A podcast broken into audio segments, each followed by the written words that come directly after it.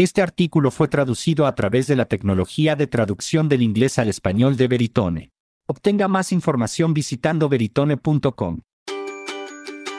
A medida que ha crecido el podcasting, también han crecido las demandas de quienes pagan las facturas con sus valiosos dólares publicitarios. En los últimos años, surgió una serie de herramientas para abordar esas demandas, y ahora Spotify se ha hecho con dos de las empresas líderes en ese espacio. Un movimiento comercial sólido de su parte, pero que exige acción de la industria de los podcasts en general. Siempre me ha parecido increíblemente incómodo que para una gran parte, si no la mayoría, de la publicidad digital, un comprador realiza un seguimiento del rendimiento de la campaña a través de un producto de Google, puja por el inventario de anuncios a través de otro producto de Google, todo mientras los editores administran su inventario a través de un tercero, producto de Google. Eso es mucho poder cedido a Google por parte de compradores y vendedores por igual. Y debido a que Google está ante todo en el negocio de la publicidad, ni una sola pieza de esa cadena es verdaderamente objetiva. Tampoco se puede utilizar ninguna de esas herramientas como verificación de la precisión y eficacia de las otras herramientas. Porque calificar tu propia tarea no es una medida de terceros. La validación proporcionada por la medición de terceros existe para proteger al comprador de anuncios. Existe para hacer un control contra la tecnología de publicación de anuncios, el editor que vende el inventario e incluso el mercado que realiza transacciones entre los dos. Desde todo lo tan simple como contabilizar cada impresión vendida por contrato al comprador de anuncios y hasta medir imparcialmente el rendimiento de una campaña para determinar el éxito, la medición de terceros es una de las pocas herramientas creadas para servir al comprador de anuncios, proporcionando al resto de la cadena suficiente conocimiento para seguir ganando su negocio. La semana pasada, Spotify convirtió a dos de los nombres más importantes en la medición de podcasts de terceros en soluciones propias. Y aunque estoy a punto de contarles el inmenso valor que cada una de esas empresas aporta a la solución publicitaria de Spotify, también estoy aquí para dejar una cosa muy clara. Podsix y Chartable ya no pueden considerarse proveedores de medición o atribución de terceros. Podsix para publicidad. Spotify, un jardín amurallado, siempre ha mantenido sus datos cerca de su pecho. Eso tiene mucho sentido cuando imaginas lo que te diría sobre ellos al observar tres años de hábitos de escucha de una persona alrededor del día de San Valentín. Y eso es incluso antes de que lleguemos a todos los datos valiosos que Spotify ya tiene de los usuarios al crear una cuenta e ingresar información personal, incluidos los detalles de su tarjeta de crédito. Y Kurum Malik, director de marketing empresarial publicitario de Spotify, ha dejado claro que Podsix obtendrá acceso a ese nivel de inteligencia.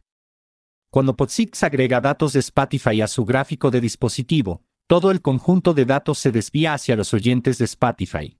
Esto es importante porque Podsix crea 10 grupos de control para sus informes de elevación a partir de una muestra aleatoria de oyentes de podcasts antes de promediarlos.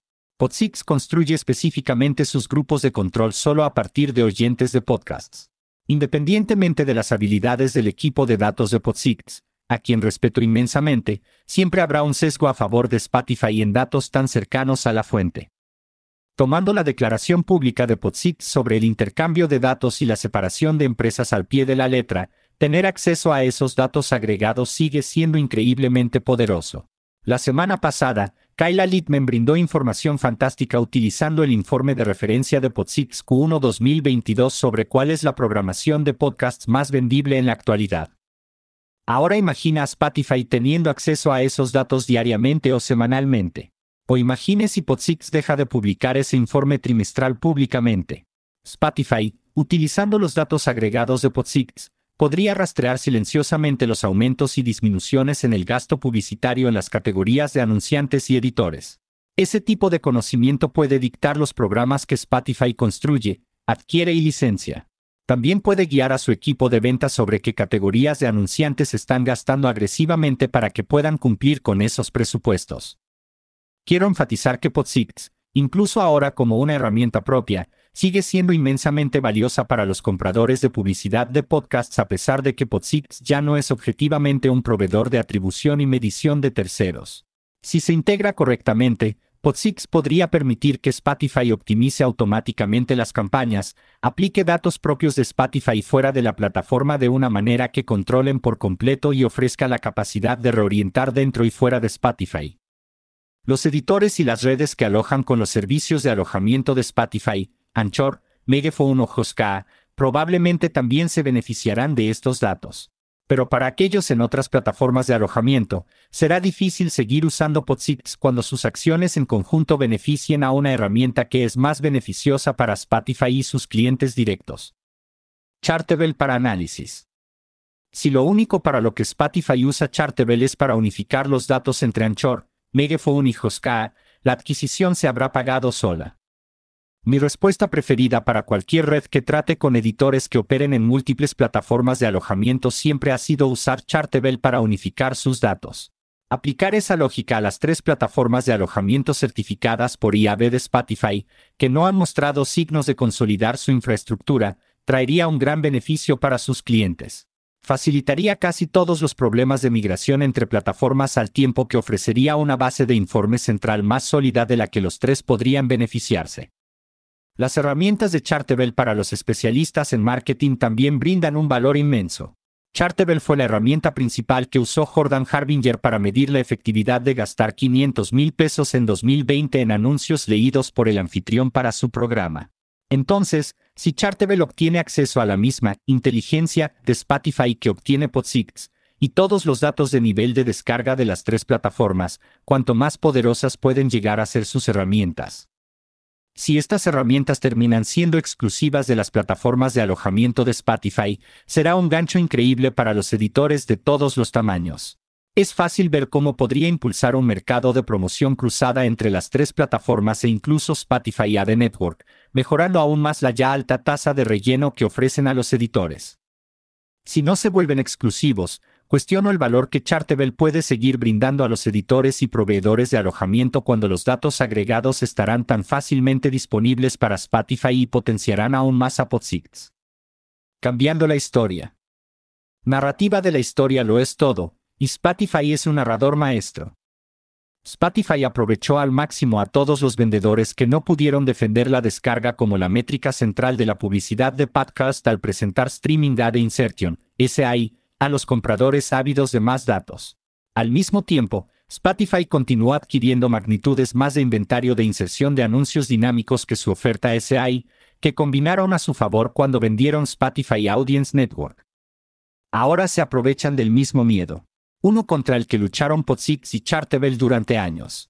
De acuerdo con un informe increíblemente agresivo de Advertiser Perceptions al que se vincula Spotify, la medición y la atribución siguen siendo los dos mayores desafíos sin resolver para los anunciantes de podcasts. La percepción lo es todo, y Spotify ha descubierto magistralmente cómo descartar la publicidad de podcasts, de ahí diagonal backedin, por ser inferior a la publicidad de audio en la aplicación SAI, y, al mismo tiempo, ser potencialmente el mayor vendedor de publicidad de podcasts. Y cada vez que enviamos a vendedores y gerentes de cuentas sin educación a la naturaleza, amplificamos esa historia. Una historia que será aún más difícil de desentrañar a medida que Spotify continúa presionando en el lado de la medición y la atribución, donde pueden replicar la misma narrativa SAI versus DAI con el modelo basado en IP del lado del servidor de la publicidad de podcasts frente a su solución de datos propia incluso si esa solución representa una fracción del total de sus campañas vendidas. Si bien Facebook lamenta la pérdida de las cookies de terceros y las identificaciones de los dispositivos móviles, Spotify elude por completo esos problemas, e incluso el marco de transparencia de seguimiento de aplicaciones de Apple, porque Spotify posee la solución completa de principio a fin, y muy poco tiene que ejecutarse en el dispositivo de los oyentes o que requieren esos puntos de datos. Si sueno enojado, es porque lo estoy. No en Spotify, sino en la industria en su conjunto. Pusimos la educación en último lugar y simplemente corrimos de cabeza con cada dólar que encontramos. De la misma manera que Podsix comercializó con éxito a Chartable como una simple empresa de análisis y no como una verdadera empresa de atribución de publicidad, Spotify está definiendo qué es el podcasting y la publicidad de podcasts para el resto del mundo. Y ninguna cantidad de divagaciones pedantes convencerá a nadie de lo contrario en defensa de las soluciones de terceros. Todos los medios deben ser medidos por un tercero. Es completamente absurdo lo que jardines amurallados como Facebook y Google han podido salirse con la suya en la publicidad digital.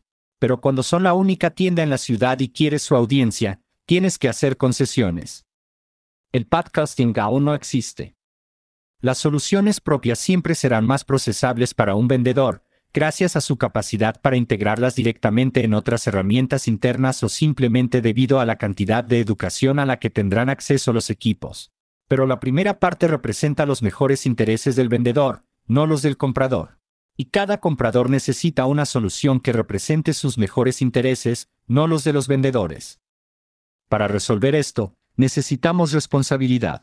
Necesitamos transparencia en los métodos de recopilación, creación de grupos de control, vencimiento de datos y más.